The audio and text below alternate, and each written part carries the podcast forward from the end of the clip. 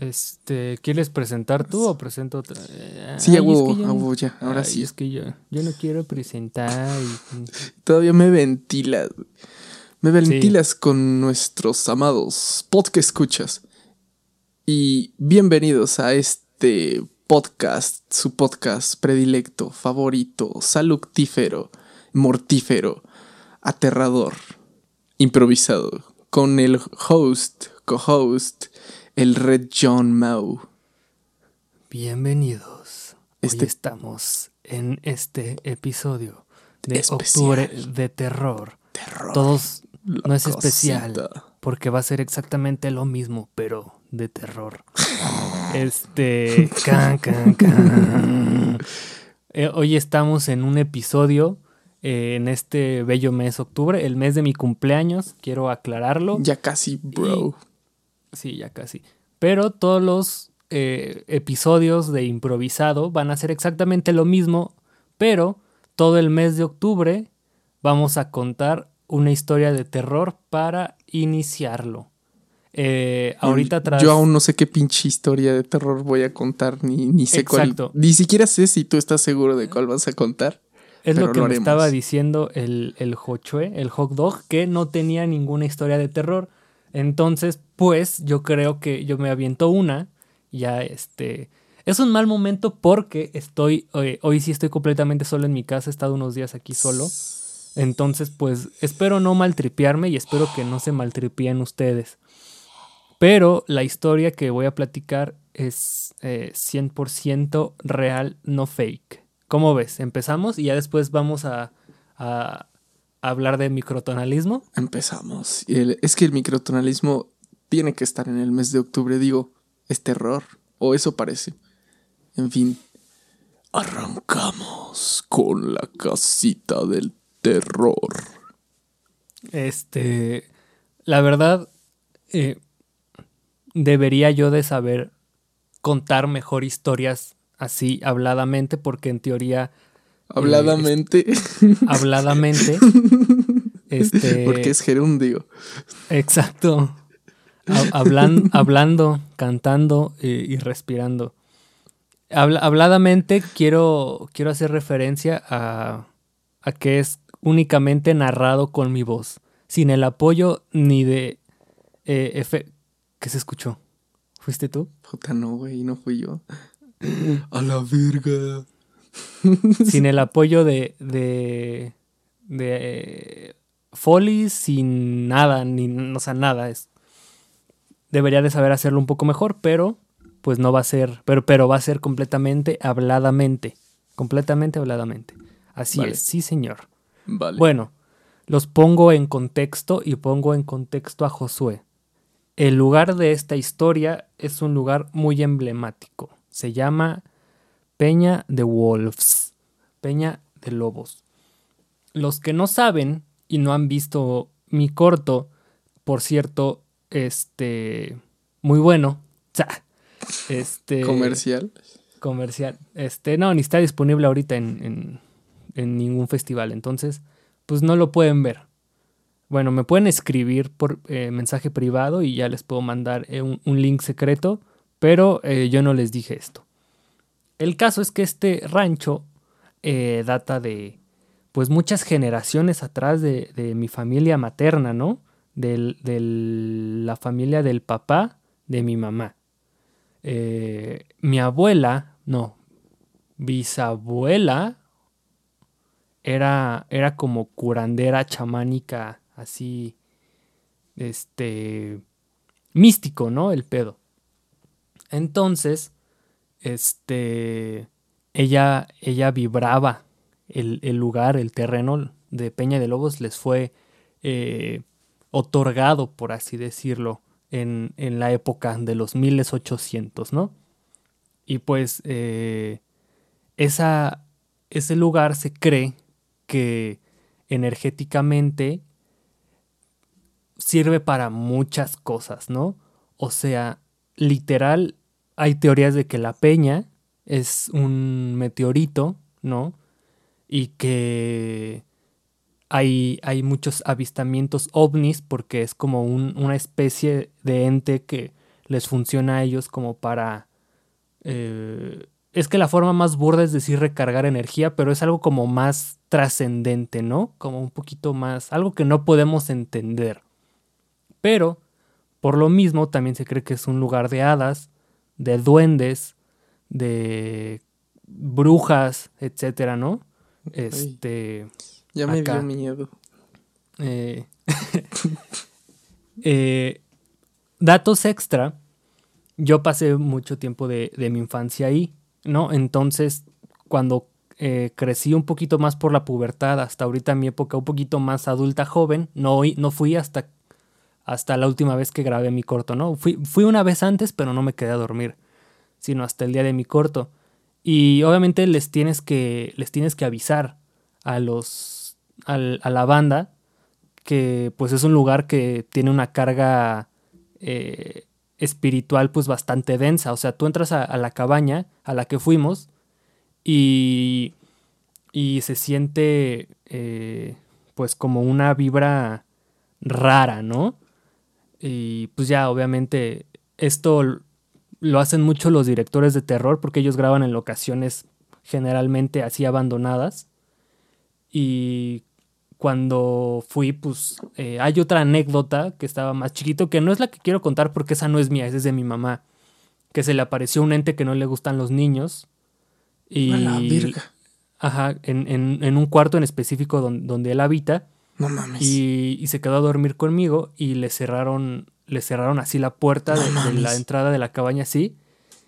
Y este vio mi mamá una sombra así negra gigante enfrente de ella. y le, y- y le empezó a gritar a, a mis tíos. Y cuando quisieron abrir mis tíos, este, no podían abrirla. Y cuando la abren de un putazo, nada más sienten cómo sale algo de, de, de la puerta y los echa como para atrás. Pero esa no me pasó a mí. Tiempo después me meto a ver un, un un reportaje de extra normal de TV Azteca y entran a saludos, esa cabaña. Carlos Trejo. No sé, no me acuerdo si es Carlos Trejo, pero el caso es que ahí han hecho muchos reportajes paranormales. Y cuando eh, va como que esta señora mística rara de esas que hablan con fantasmas y eso entran al cuarto y empieza a decir, ya sálganse, ya sálganse, porque aquí, aquí- hay, aquí hay un ente y, y no le gustan los niños. No mames, güey, qué Sí, puto sí, sí. miedo. Y, y entonces, esa no, esa no me consta a mí, porque esa la, la vivió mi mamá, pero hay otra que yo viví. La- Güey, Este- espérate, da- dame, dame un respiro porque yo ¿Por sí soy bien pinche collón, güey. Neta, yo soy demasiado collón y, y como que me estresa un poquito así verme aquí en la webcam y, y así qué pedo que está detrás de mí, no sé, como que ya me puse nerviosito. yo soy muy collón, güey. Y bueno, esta, esta es una anécdota de mi mamá, digo que no me pasó a mí. Eh, la que me pasó a mí, la única forma de que la puedo contar es a través de lo que me cuentan mis, mis, mis padres. Mi papá, igual que yo, es muy. es como escéptico a ese tipo de cosas, ¿no? Como que casi no cree, pero él me la cuenta y me dice que, que es 100% real. Te digo que en ese lugar, como que siempre hay, hay este. como Cosas como, raras, ¿no? como, como hadas, no, duendes, bueno, no sé si sean gnomos, duendes y todo ese tipo de cosas, ¿no? Y, y me cuentan esta anécdota que yo una vez cuando estaba chiquito y estábamos ahí en el, en el rancho, me perdí, eh, me perdí un, un buen rato y me estaban buscando y no, y no me encontraban y bien desesperados.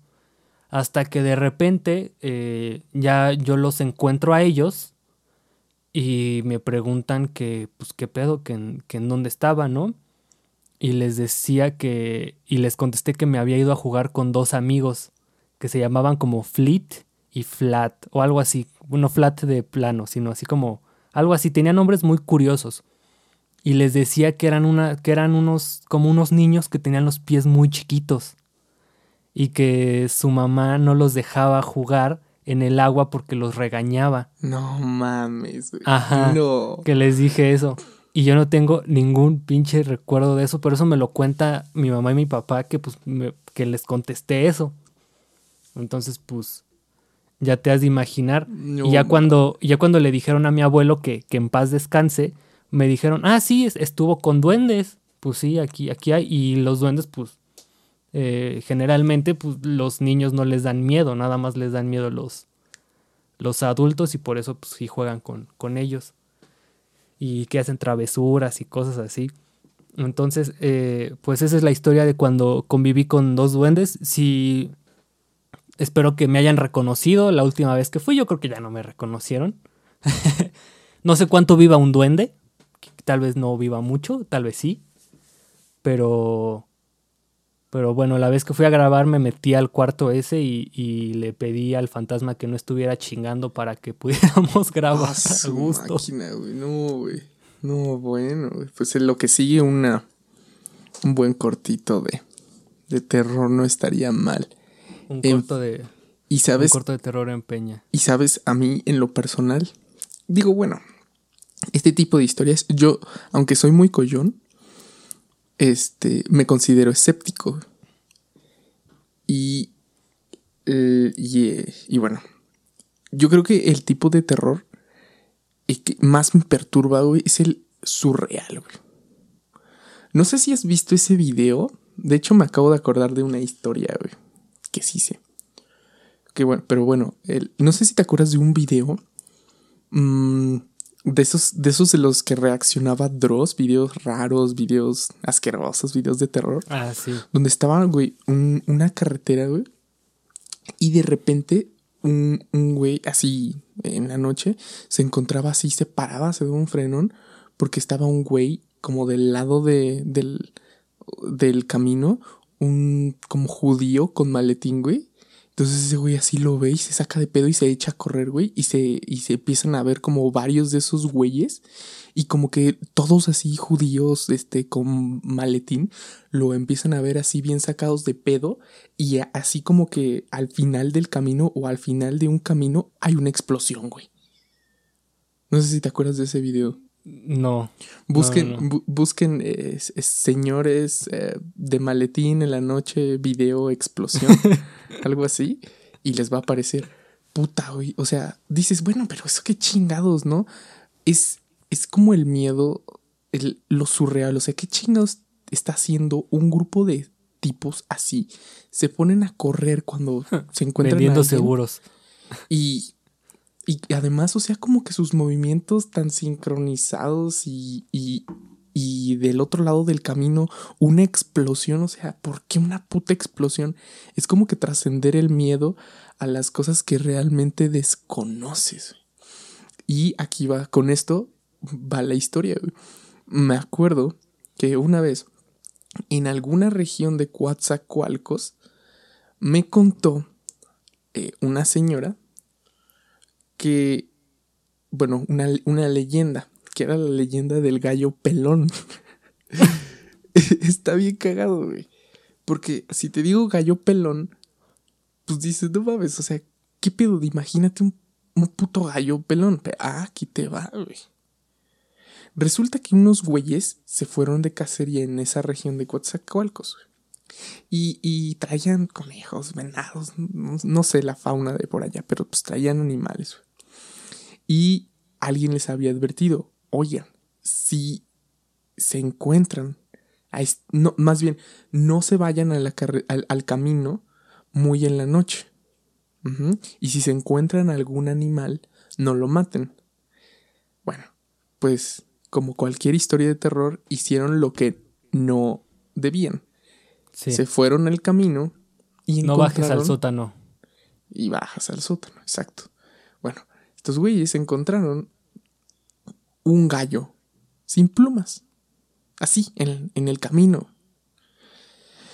Y lo mataron porque pues querían un poco de comida. O sea, querían más, más, más de su cacería. Pues este gallo, además de que no se murió como muy fácilmente, no se lo pudieron comer porque se echó a, se echó a perder muy rápido. Y uno de esos güeyes desapareció, ¿no? Uno de los güeyes que, que iba con el grupo de cacería desapareció. eran creo que tres sujetos. Uno nunca jamás volvieron a, saber de él al otro día. Y otro se encontraba constantemente con gallos pelones. No me contaron el desenlace de la historia porque pasó algo muy cagado. Este, cuando me lo estaban contando llegó neta un desfile de travestis, eh, y pues como que valió pito. Random. Sí, fue extremadamente random. Porque además me lo estaban contando como a las 12 de la noche. Y. Pero, pero bueno, ese pinche miedo del gallo pelón, o sea, es como tipo de Edgar Allan Poe, ¿Qué diablos tiene que estar haciendo un puto gallo pelón? ¿Y qué significa, güey? O sea, tiene una simbología muy cabrona. Y me perturba pensar que pueden existir cosas así, que no, que no tienes idea, que están como totalmente ajenas del cliché y que sí sacan muy cabrón de pedo. Como el clásico obedece a la morsa, ¿no? Es así como que muy raro. Ah, el otro día, en. El otro día ya tiene un chingo. El semestre pasado vi un documental de. del hijo de Obedece a la Morsa. Es como un, un homenaje a su mamá. Pero no ese güey, este. Ah, bueno. Es que era gay, ¿no? Era un travesti, sí, pero tiene un hijo. Ah, ah ya. ok. bueno, pues. ¿Cómo se llamaba su película? ¿The Bad Bunny o The Good Bunny? Algo así. No sé, algo así, pero. Pero sí sufrió bastante ese, esa, tenía, chava. Tenía polio, ¿no? Sí, sí, sí. No, pero aparte. Pues imagínate que un, un güey random agarre tu un, fragmento de una película tuya y le dé una connotación satánica, güey. Güey, no Y todo el mundo te tenga miedo. Sí, fue el hit de, pues, de, Pobre. De 2000. Del 2000, ¿no? ¿Cuándo chingados salió eso? Puta. no, pues yo creo que cuando empezó YouTube, ¿no? Como por el 2006, 2007. No, YouTube se creó en 2005, entonces pues pon un rato después. 2006, 2007, sí, tienes razón. sí, pues yo, yo, lo, yo, me, acuerdo de, eso en, Sí, yo también me, no mames, me zurraba, güey. Puta. De hecho, no fue como hasta los 17 años que ya como que me animé a verlo. Y, y en... voy a ver si... Le voy a decir a mi maestro cuál era el documental y, y te lo paso para que... O sea, sí la, sí la humaniza más porque sí hubo ahí un... Pues, pues, no, no estuvo chido lo que le pasó. Y hasta Marilyn Manson la usó para un, para un video y eso. Puta. Bueno, pero ese, ese pinche miedo, y con esto concluimos la sección, la de... macabrona. historias macabronas. Historias eh, macabronas. Eh, ¿Cómo? No, había... Había una, había una sección de un programa que era algo así, el de... Ay, no me acuerdo. Pero con eso concluimos la sección. Ahora sí vamos a hablar de... Pues de qué hablamos. Yo tenía preparada mi historia. ¿De microtonalismo? De micro... ¿Por qué da miedo el microtonalismo? Exacto. Sí, y tiene sentido hablar microtonalismo después de lo que acabamos de platicar, porque justamente, ya ves que te he contado, Mau, que, que hice unas, una serie de invenciones, una serie de composiciones para poder como que estilizar un poquito más el microtonalismo, que es un, pues es un género que ni siquiera se ve como en clases de armonía contemporánea porque realmente no tiene un desarrollo armónico. El, todo, todo, su desarrollo más bien ha sido como muy de pizarra, muy, este, muy teórico. Y pues casi no. No hay... Bueno, hay, hay, sí, hay muy pocos, muy pocos músicos que realmente sean preocupado como por darle el verdadero sentido del microtonalismo, que no es las que suene tétrico, güey, que suene así todo pinche experimental así, no, güey. En, en, en tiempos antiguos, el microtonalismo estaba presente en la música, no como un, no como, eh, eh, como teoría, ¿no? Sino como una práctica una práctica que ayudaba a potencializar una emoción. Y, y, y es aquí, ¿no? Que, los músicos, los músicos antiguos, la, la, gente que se dedica a la música antigua sabe perfectamente que cierto tipo de temperamentos, es decir, de órdenes, ¿no? Órdenes en, en los sonidos. Es como, imagínate, Mau, que pues, tú estás en tu bañera, güey, ¿no? Tu Agustín. Y, Clara. Y pues el agua se empieza a enfriar y le echas un poquito más de agua caliente. A lo mejor te pasaste un poquito de agua caliente y le echas un poquito más de, de agua fría hasta que queda perfecta. O en eso se te apaga el pinche boiler y tienes que reiniciar todo y así, ¿no? A veces sucede. Pero básicamente ese, eso, eso es un temperamento, güey. Un temperamento musical. Tú le pones un poquito más de agua caliente a ciertas notas y a otras les pones un poquito más de fría hasta que obtienes un resultado, ¿no? Este tipo de temperamentos pues se, se, se teorizaron por este con teorías de Pitágoras se teorizaron mucho, ¿no? En este gracias a las matemáticas y siempre se conservó como un, una especie de de como de llamarla como de práctica en la que digamos que se despreciaban muchas cosas, ¿no? O sea que detallitos valían un poquito, ¿no? ¿Por qué? Porque no era necesario en la época, o sea, la práctica estaba implícita todo ese, ese como, bueno, o sea, las, digamos que 2 más 2 son 4, este, eso es una regla, ¿no? Pero a profundidad a lo mejor es 4.1, pero como la gente ya sabe que es 4.1 en realidad, no es necesario aclararlo en la teoría, ¿no? Era más o menos así. Y 3.14, algo así, ¿no? Ándale. 3.1416. Ándale, pero ya lo asumían, ¿no? O sea, ya los teóricos decían, bueno, pues sí, o sea, no es eso, es, es un poco, es, es, hay una diferencia, pero vale, no, o sea, todos, todo mundo ya lo sabe. Ahora nosotros, pues en unas épocas más modernas, pues no lo sabemos porque perdimos esa práctica y el temperamento igual, el temperamento que utilizamos, pues es el más como funcional, pero en realidad es el más aburrido, porque si te pones a ver música antigua, de hecho son pocos ensambles de música antigua en el mundo que se preocupan como muy detalladamente de utilizar más allá de dos, tres temperamentos, este, antiguos, ¿no? Que son digamos, los más choteados. O sea, hay, hay realmente pocas personas que se ponen a estudiar la infinidad de, temperamentos que habían. Y el microtonalismo justamente tiene la ventaja de no ser un temperamento como tal, sino ser el, el la herramienta que te permite hacer de un, de, un temperamento el temperamento, ¿no? algo específico. Y, pero justamente el, el la época, ¿no? De transgresión, donde, donde surge el microtonalismo, pues le da una connotación súper extraña. O sea, imagínate, güey, que lo que tú, que lo que tú hiciste, en, por ejemplo, tu corto, haya sido, este, bueno, sí se vio influenciado por, por tu época, ¿no? Por un estilo. De hecho, es, es, de hecho, sí tiene un estilo muy claro como de cine mexicano. Y ese eh, es. Eh, luego, luego, luego hablamos de eso. Sí, sí, sí. Es, está, chido. Pero. Pero bueno. Em, imagínate que tu, que tu corto.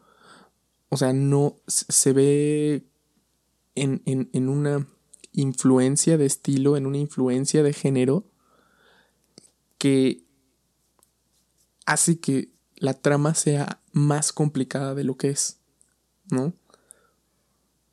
O sea, imagínate que todo el cine se tratara, tratara de romper las reglas del cine, ¿no? De neta, así que te valga todo, toda la estructura, todo, toda la forma académica que te han enseñado. Todo el chiste es transgredirlo, transgredirlo, una y otra vez. Por ese, todo. Es el chiste. Ese... es el chiste en sí, pero, pero pues a veces llegas a, hacer pendejadas, ¿no? sí, pues sí, transgredir la academia. Romper con lo académico. Pero bueno, el, la academia en ese entonces era transgredir la academia, o sea. Y, y el microtonalismo en sí mismo es transgresor. Ahora súmale toda la carga de ese entonces, de las, de las ideas modernas, de las ideas contemporáneas, puta, güey, se hizo algo imposible de digerir, güey, muy de pizarra, muy, muy complicado. Así que, con estas invenciones, volviendo al punto principal, con estas invenciones he tratado de poder estilizar el microtonalismo para que las emociones, o sea, como que podamos descubrir más emociones, ¿no? Más sensaciones con el microtonalismo, no solamente el puta suena tétrico, ¿no? Sino también encontrar cierto humor, también encontrar cierto, no diré belleza. Ah, ándale, güey. La confusión confundo. Ese, está cagado, güey. Exacto. Eh, el, el, ¿por, qué, ¿Por qué quieres hacer algo sublime con microtonalismo? No, no, no. O sea, tampoco se trata como que de repetir las mismas. Lo bello y lo sublime. Exacto, pues es que algo sublime, o sea, puedes encontrar algo microtonal, sublime, pues a lo mejor sí, puedes crear algo sublime así, güey, pero no precisamente bello, ¿no? Y dije bello con B chica porque me refiero a los pelos. A los pelos. Sí. En fin. Ese es el asunto con el microtonalismo y las emociones y las, digamos, sensaciones incorrectas que puede llegar a haber dentro Mira, yo, yo, sé que. Yo sé que todo, todas nuestras obras están impregnadas por, por nuestro contexto social y nuestro contexto personal. Pero ¿por qué dices que encaja con cine mexicano? No, no entendí eso. Ah, porque, güey, siento, siento que tu ojo ¿no? Como ciertas tomas del, del corto sí tienen una, una, una escuela, güey. O sea, no, no voy a decir que se ven las tomas como muy parecidas a, a por ejemplo, a Marte Duele, o no, o sea, ¿no? Que gran película. Una gran película. Amores perros, así, de estas oh, crudas este, mexicanas. Pero sí tiene, sí tiene ahí una esencia muy clara. Y de hecho, cuando, cuando te acuerdas, cuando nos vimos eh, el otro día, que bueno, el otro día ya, no me acuerdo cuándo. Siempre que el otro día para un chingo. sí, que, que, me enseñaste las películas de este güey, el que es, el que es el del anticristo. Eh. Lars von Trier. Ajá, que me enseñaste esas imágenes, dije, no mames, o sea, ahí está, güey. Ahí estás, güey.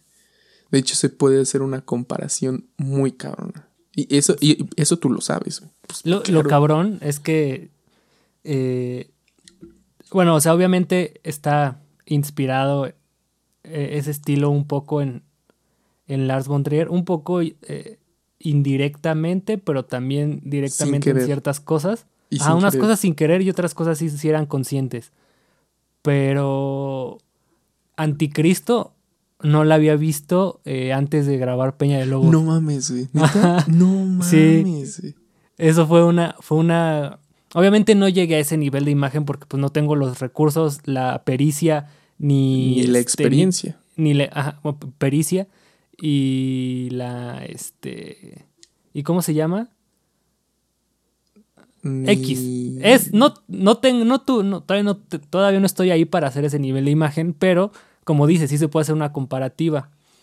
Entonces, este, como dato curioso, no, no la había visto, había visto Melancolía, pero bueno, tiene, tiene cosas similares. Pero la parte de la cabaña, es donde dices, güey, no mames, es, es una apropiación, güey. Cuando va, cuando va corriendo la morra en el, en, entre los árboles, güey. Ajá. En tu corto, güey. No mames. Ajá. Cuando va. Sí, o sea, te digo, estuvo muy raro. Pero por eso te decía que se me hacía raro, porque pues mis referencias eran como por ahí. Igual y yo también tengo como muy en la cabeza ese pedo de cine mexicano como algo medio este, como de ese, ese rollo como crudo, medio documentalesco. Sí. Así como, como medio acá. Porque está como estas dos vertientes, ¿no? La de, la de las comedias románticas, que son como pues una telenovela. Creo que de ahí no tengo mucho, o espero, eso quiero creer. Que por cierto, me, me, me, estoy viendo, me estoy viendo 100 días para enamorarnos, güey. Y es donde sale. ¿Qué no es donde sale Ilse Salas? Donde sale Marina Treviño. este... yo no conozco de actores, güey. Ah, bueno. Creo que sale. No sé, creo que sí sé cuál es. Sale este también. Este. eh, hay un actor barbón gordito, se me fue su nombre. El. Andrés Almeida también, ¿sabes? Creo que sale No, en esa no- madre. No, tengo idea. Bueno, el caso es que hay como dos vertientes, ¿no? Como, ah, por ejemplo, de cine mexicano, una referencia actual que siento que sí tiene referencia a cine mexicano es Ya no estoy aquí, como la parte cruda. Obviamente un poquito más modernona, No mames, pero pero... todas, güey. Esa, eh, chicuarotes, güey. Ajá, exacto, algo así, pero creo que entonces, pero creo que entonces inevitablemente sí, este, tengo que plasmar un poco de, de mi idiosincrasia en la ciudad de México, como eh, cualquier otro creador que, que inconscientemente intenta desprenderse de, de esa parte, eh, ¿cómo se dice? autoral, pero no, es, es imposible. Bueno, es que es, es- es- eres lo que consumes. Exacto. Y no, y aparte no solo lo que consumes, de- en dónde vives, Claro. este, de en qué época vives. Eres, lo que eres. Exacto. Y eso se, y eso se impregna en la obra, porque justo el otro día estaba viendo un video de, de separar la obra de- del artista. Y yo tengo uno que, habl- que hablé con un amigo del CCC que se llama Sealer, que de hecho va a ir a Peña de Lobos, le mando, le mando un saludo. Espero que no lo espanten. Eh, en donde había como había unas corrientes en donde se llamaba la nueva crítica, un pedo así, en donde eran como poetas que querían desprenderse absolutamente de la parte autoral en, en, lo, en sus escritos. Y es como... Es, se me hace completamente imposible porque tenía un punto esta chica que decía que era imposible porque el, porque se iba a hacer un juicio únicamente técnico y porque hasta ser neutral es una postura y ya con eso eh, le puedes mm, impregnar un poco de, características autorales a, una obra. Pero, pues, ¿qué te digo? O sea, al final concluyó que no se podía ni se debía separar la obra de- del artista, pero lo, lo decía como, como una parte completamente absolutista. Eh, ¿A qué voy? O sea, cuando ella concluyó eso, prácticamente eh, las características de la acción de toma de conciencia que ella decía no era como separar al, separar al artista, era casi negar al artista. Y eso estoy consciente que no se puede. Yo sí creo que como creadores, eh, algo sano para ver las obras como, como un objeto de estudio, sí es separarlo. Pero ¿a qué me refiero con separarlo? Como limitar la sobreinterferencia de factores autorales que no y que no afectarían tu, tu opinión de la obra si no conocieras al autor. Porque cuando tú no conoces al autor y ves una obra de, de esa persona, puedes juzgar ciertas cosas autorales, pero cuando sí lo conoces, le empiezas a dar más valores y empiezas ahí ya donde no estoy muy de acuerdo a, a impregnarle significados que van más allá de, de tu lectura de la obra, lo que hablábamos, ¿no? Que tú, la obra no está terminada hasta que alguien, hasta que el espectador le termina de dar un significado, ¿no? Entonces yo estoy como que, yo sí estoy un poquito, bueno, no, no en contra, pero no soy muy adepto a sobreanalizar la obra desde el punto de vista del autor. Es como, hay cosas que afectan, pero más allá como de, de su contexto y de, No, bueno, eso tiene una Y- utilidad, pero es una, util- una utilidad más bien como, como de estudio. Sí, com- completamente. Entonces, porque hay, o sea, obviamente, obviamente si ves eh, eh, Manhattan de Woody Allen, dices, ah, claro, esta película es de un güey que sí, se casó con su hijastra, obviamente. Pero también la, la parte en donde tú decides consumir o no consumir la obra, al final de cuentas es completamente personal. Es como decía este presentador, creo que se llama Stephen Colbert, no sé si es de Estados Unidos o es de Inglaterra, Mm, Alguno no, de estos dos. no De- eh, tiene, tiene un late night. Él, él dijo que le gustaba mucho la comedia de Bill Cosby cuando era niño, que le mamaba y que hasta tenía sus discos y los ponía escondidas cuando se tenía que ir a dormir. Pero cuando salió todo el pedo de las monstruosidades que hizo ese güey, genuinamente ya no lo podía ver. Y es válido, ¿no? Aparte ahí estamos desde un punto de vista completamente del consumidor. Ahí no tienes que tomar como que nin- ninguna postura para poder analizar las obras, ¿no? Entonces, al final es completamente moral si, si quieres consumir o no. Y vaya, o sea, hay naturalezas de ciertas obras que se prestan más a ser completamente autorales o hay cosas como, no sé, una banda, el cine, en donde pues mucha gente es autora, ¿no? Mucha gente interviene y pues no todo el valor artístico valores artísticos están completamente a manos de, del director, de, del compositor, entonces... Sí, bueno, a lo, pero a lo- es- a lo es- que es- voy es que cua- cuando... Nada más rápido para cerrar, cuando habl- hablamos de separar al artista, yo creo que no es negarlo, eso es imposible, pero sí podemos, sobre podemos limitar la sobreinterferencia de factores que, que intentan darle un significado a la obra a partir de, del mismo autor. Yo creo que el autor, hasta que termina la obra, tú le terminas de, de dar el, el significado y no porque ese güey es una mala persona y te identifiques con su obra, tú también eres una mala persona. Simplemente hay valores artísticos o narrativos pues, con los que empatizas y, y con otros no. Entonces, pues tranquilos, banda. Pueden, pueden seguir viendo videos de Chumel Torres, no sé, De Luisito Comunica. de Luisito Comunica. No, cla- claro. Claro, pero, ¿sabes? También. También creo que. Que en cuanto. En cuanto a la vida, ¿no? De que no le puedes quitar eso, esa parte artística, pues. Esa parte del al artista. Sí, el, el- la perspectiva del creador, inclusive su, su misma vida, le da un peso muy extravagante a la obra. ¿No? Un, un peso que, que tal vez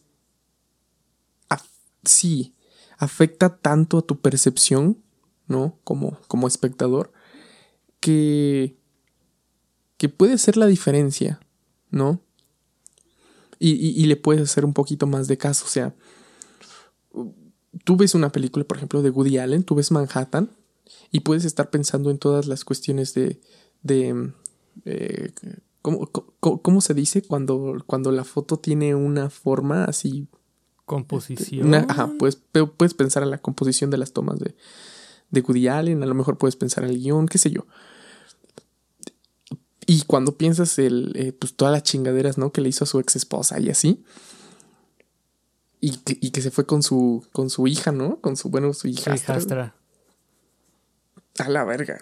O sea, como que en, en un, un- un- ese, ese, el, el hecho de que tú sepas eso, sí puede afectar demasiado eh, tu percepción de la obra. ¿No? Sí, pues es, es lo que te dije. Cuando ves Manhattan, dices, ah, claro, esto lo hizo el güey que, que estuvo con, con su hijastra. Pero bueno, es lo que también te dije con Steven Colbert, que él genuinamente ya no podía ver a Bill Cosby cuando le gustaba mucho. Ahí te digo, el límite es, es como moral. Pero también Manhattan se hizo en los setentas. O sea, las Mm. personas van cambiando mucho, güey. Puede que en los setentas, pues todavía no era un monstruo ese güey. No, Simplemente claro.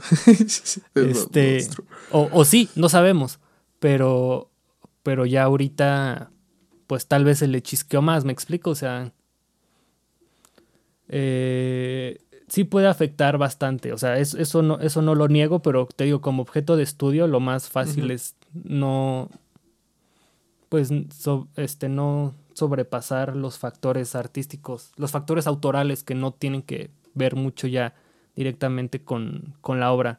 O sea, Ahora, la obra, güey, la obra tiene un contexto temporal con la Sí. vida de- del artista en esa época, ¿no? Sí, Ya, siempre. ya ahorita, o sea, ya con el contexto de- del director ahorita, pues tal vez ya no, ya no. Entonces ese tipo de cosas son las que tienes que como que intentar que no se sobre...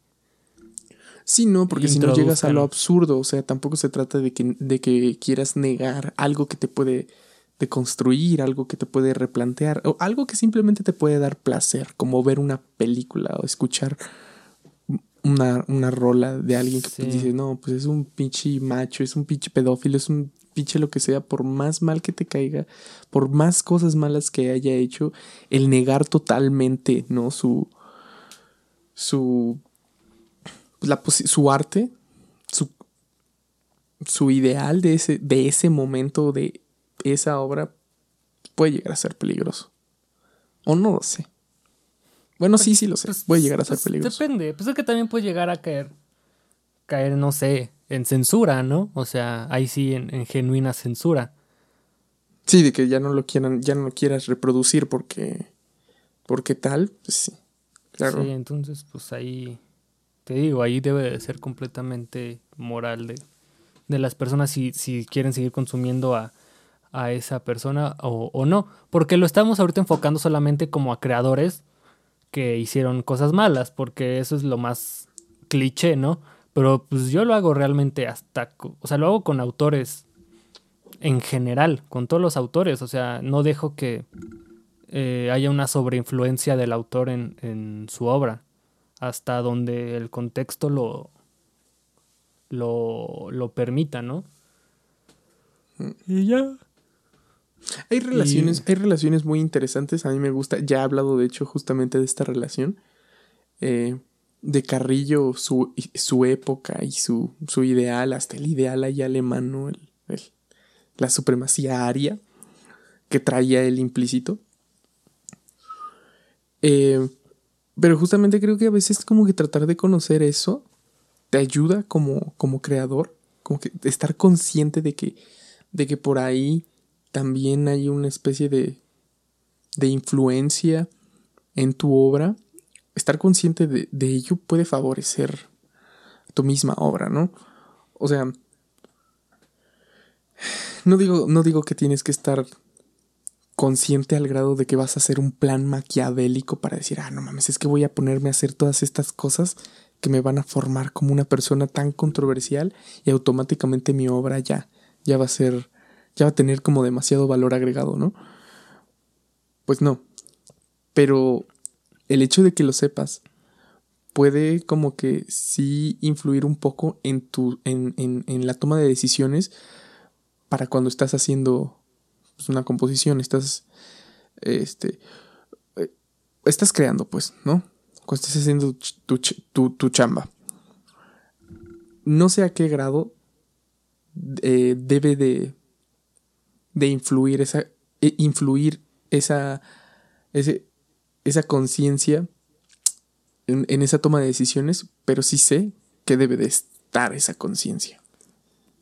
Yo creo que inevitablemente está, pero ahí depende del, autor. Yo, bueno, pero bueno, ahí depende de, de qué tanto el autor lo quiera permitir.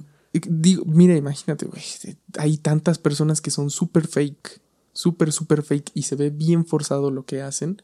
Porque ah, ellos mismos se asumen como de cierta manera, porque ellos piensan que siendo de cierta manera van a lograr hacer que su obra al mismo tiempo este, impacte, ¿no?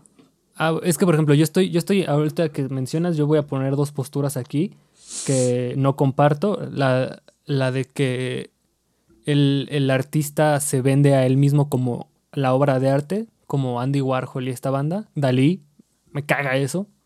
Se me hace un, un, chiste.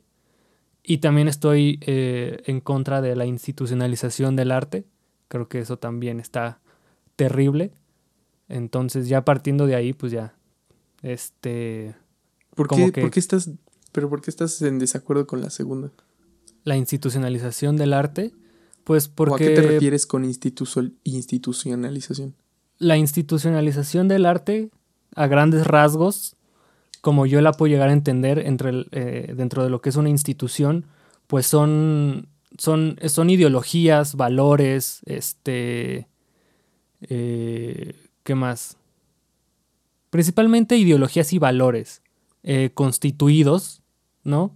Dentro de una organización para promoverlos. Entonces, al, al institucionalizar, aparte de que eh, le empiezas a dar valor a unas cosas y a otras no, empiezas a generar como que ciertos productos, por así decirlo, ¿no? Eh, como, no sé, eh, va a haber una exposición con una conferencia de Anish Kapoor. En tu puta vida has visto a Anish Kapoor y no sabes ni quién es, pero como, como ya las instituciones ya le dieron un valor, eh, ya vas con una predisposición a eso es bueno, eso es lo que tiene que estar en los museos, eso debo de consumir, etcétera, ¿no? Eh, entonces, ese tipo de consecuencias recaen con la, con la institucionalización del arte, aparte de que le dan un valor monetario a las, al, bueno, es que siempre, eso, siempre, eso siempre va a existir y creo que a lo mejor lo estás confundiendo un poquito. Porque siempre va a haber una tendencia, y esa tendencia, pues a lo mejor no lo, no lo va a otorgar una institución, a lo mejor lo va a otorgar un público, un público mayoritario.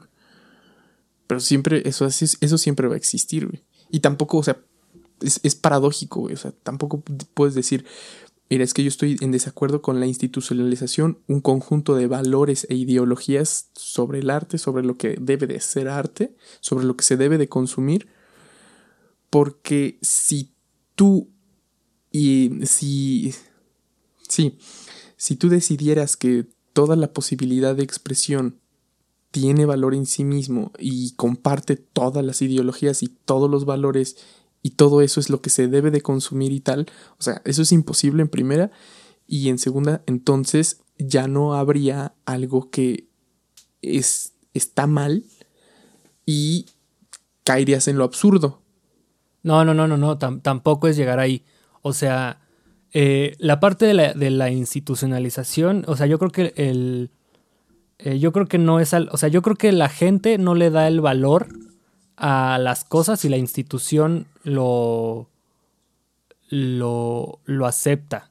Creo que en dado caso, la institución eh, transforma algún producto para adaptarlo a sus, a sus estándares o ellos mismos los crean y son lo que la gente eh, decide ver, que decide es entre comillas, yo creo que realmente les impone, o sea, están impuestos ya a ver, a consumir cierto tipo de cosas. Pero no, o sea, yo voy más a una, yo, a una alfabetización, o sea, crear un criterio en las personas de qué, de qué es bueno y qué no, dentro de su... Pero darles las herramientas para poder, eh, ¿cómo se dice? Elegir. Deducirlo. Bueno, elegirlo, porque más, porque si te vas a, que lo deduzcan ellos, o sea, es que hay un camino correcto, hay un camino institucionalizado. Bueno, el caso es que el chiste es darle las herramientas a la gente alfabetizando eh, en el arte para que puedan tener una mayor conciencia y lo que hace la, institucionalización del arte es, darle valor a ciertas cosas por su, por su discurso, por su. por, por sus valores. O sea, por sus valores morales, etc. Y, prácticamente eso es lo que la gente está alienada al consumo eh, ingenuo y sin conciencia y sin ningún tipo de reflexión y pues le, hace mucho daño a, lo que es el arte en general y, y, cada vez con el mercado y cada vez con la industrialización masiva y más efímera de, del arte es cada vez peor. Entonces por eso estoy en contra de la institucionalización del arte. Fuck you. Mm, mm, Estoy. Fuck, you, institutionalization. Para el, para el caso, creo que. Porque si tú haces algo que esté fuera de esos estándares, prácticamente las instituciones te marginan. Sí, sí. Y no solamente las instituciones de arte, también las instituciones de comunicación. ¿No? los medios, los medios de comunicación. Y. Pero bueno, o sea, digo al final, al final vivimos, creamos, no voy a decir eh, que, creamos para nosotros porque solamente para nosotros porque me parece muy egoísta, no es cierto, me, parece hipócrita. Creo que sí creamos para, para, los demás, para las otras personas. Para el otro. Sí, a lo mejor no debemos de enfocarnos mucho en buscar la aprobación de las otras personas, ¿no? O, de ciertas personas. No, y, y, aparte nada más paréntesis, o sea, tú como creador intentar de construirte, porque tú puedes pensar que estás haciendo cosas completamente...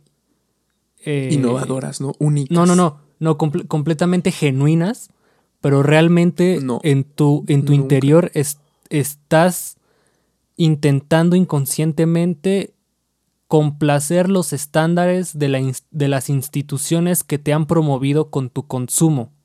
Entonces, intenta ver por qué, por qué te gustan, por qué, por qué este, de dónde lo sacaste e intentar romper con todo eso para que a la hora de crear no estés eh, replicando cosas que tú realmente no quieras transmitir en tu discurso, sino que simplemente inconscientemente lo estás eh, intentando complacer por la alienación que genera eh, la institucionalización y los valores que intenta inculcar o que intenta hacer propaganda con sus, con sus proyectos. Hollywood es un gran ejemplo. Es una. El mejor ejemplo de todos. Porque claro, o sea, todo es, una, institución y todas sus películas transmiten los mismos. Mismo, Te venden un ideal de sociedad, al fin de cuentas. Claro, y el creador de Hollywood está como que muy alineado a, a, seguir ese ideal y a seguir ese, ese, ese modelo de producción. Que, que a final de cuentas es eso, un modelo de producción. No es realmente ahí algo, algo como que este, que, o sea, ni siquiera llega a lo genuino, no, no podría ni, ni acercarse un poquito. Porque digo, lo genuino, creo que ah, me voy a sacar las referencias frikis. Lo genuino es como una especie de del zorro de las nueve colas, ¿no? o sea que está neta muy, muy adentro. De ti. Ahí está tu pinche Jinjuriki hasta, hasta adentro, ¿no? o sea, a lo, a lo mejor es, un, es por lo menos un buen, un buen, eh, una buena forma de verlo ¿no? Que mientras más original, más genuino puedas, puedes llegar a ser, es porque más, más adentro, como que te estás trascendiendo a ti mismo, ¿no? Y estás explorando muy adentro de ti. Y te estás apartando un poco de las cosas que te, que, pues que te rodean, ¿no? Y que, y que te han influenciado a, tal grado de que, pues sí, mm, pues sí, te, te limitan muchas, muchas cosas. Ah, y nada más para regresando al tema pasado, de lo de, lo de la obra y el artista, que no lo desarrollamos completamente, ni lo de la institucionalización, pinche palabra difícil, simplemente lo, lo mencionamos, pero bueno, creo que, creo que estuvo bien, creo que no, creo que se entiende, ¿no? Se entendió, aunque no lo, no lo trajéramos este, planeado. ¿Qué? Ah, sí, que regresando al tema pasado, leí el otro día, no, escuché una frase el otro día de un autor, creo que era, puta, no me acuerdo si era Nietzsche o era Schopenhauer, alguno, alguno de esos dos bastardos, que decía que todas las obras, las, o todos los textos, ¿cuál queda mejor para obras? Todas las obras las tenías que leer primero como una autobiografía del autor.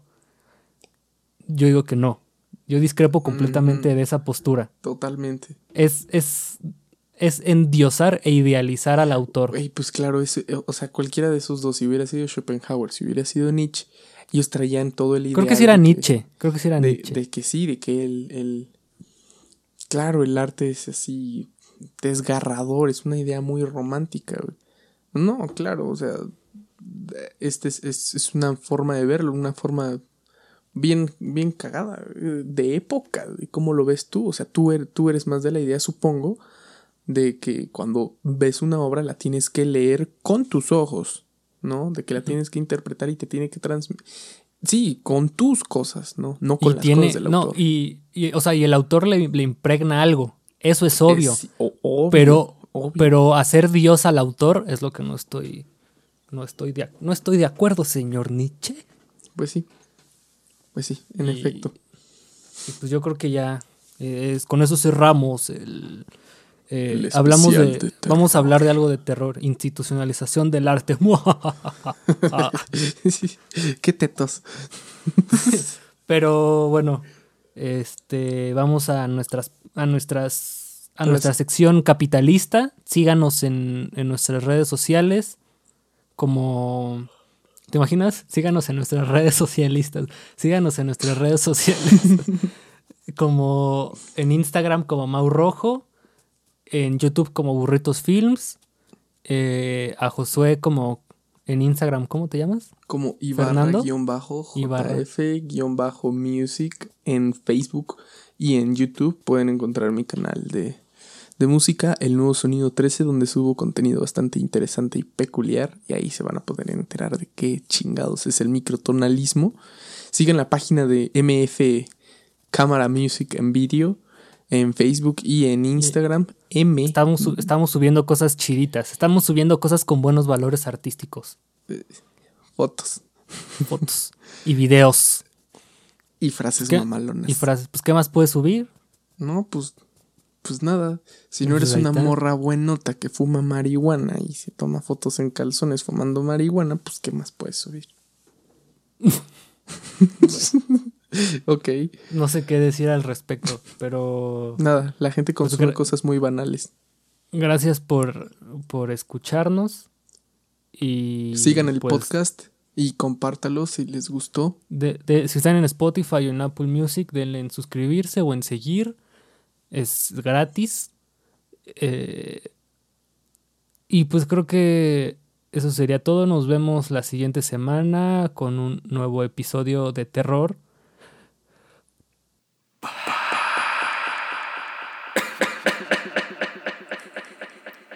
Cor, cor, cor, cor, cor.